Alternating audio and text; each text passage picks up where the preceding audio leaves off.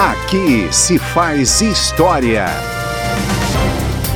Em setembro de 1976, no governo do general Geisel, o deputado Claudino Salles, da Arena do Ceará, comemorou a adesão popular às paradas militares do 7 de setembro.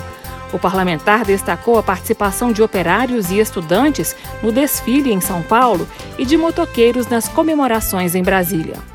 Houve visível e correta uma demorada e lenta preparação de parte do governo federal através de uma campanha institucional de divulgação que procurou, de maneira bem sucedida, colocar no seio do povo um atualizado conceito da pátria e de grandeza nacional, sem exploração ao instintivo sentimento nativista, sem apelo ao subjacente telurismo do apego ao berço pátrio, sem a instilação do ufanismo entorpecente e sem recorrer a outros meios elementares de mobilização popular fáceis de serem manipulados com o emprego dos modernas técnicas de comunicação ao alcance do governo.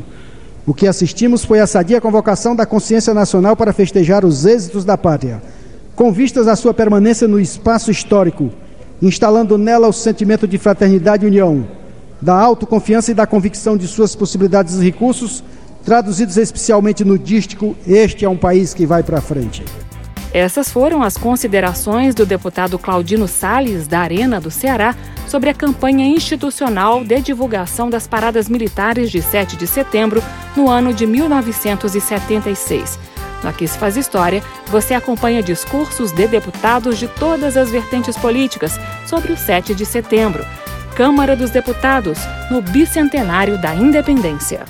Aqui se faz história.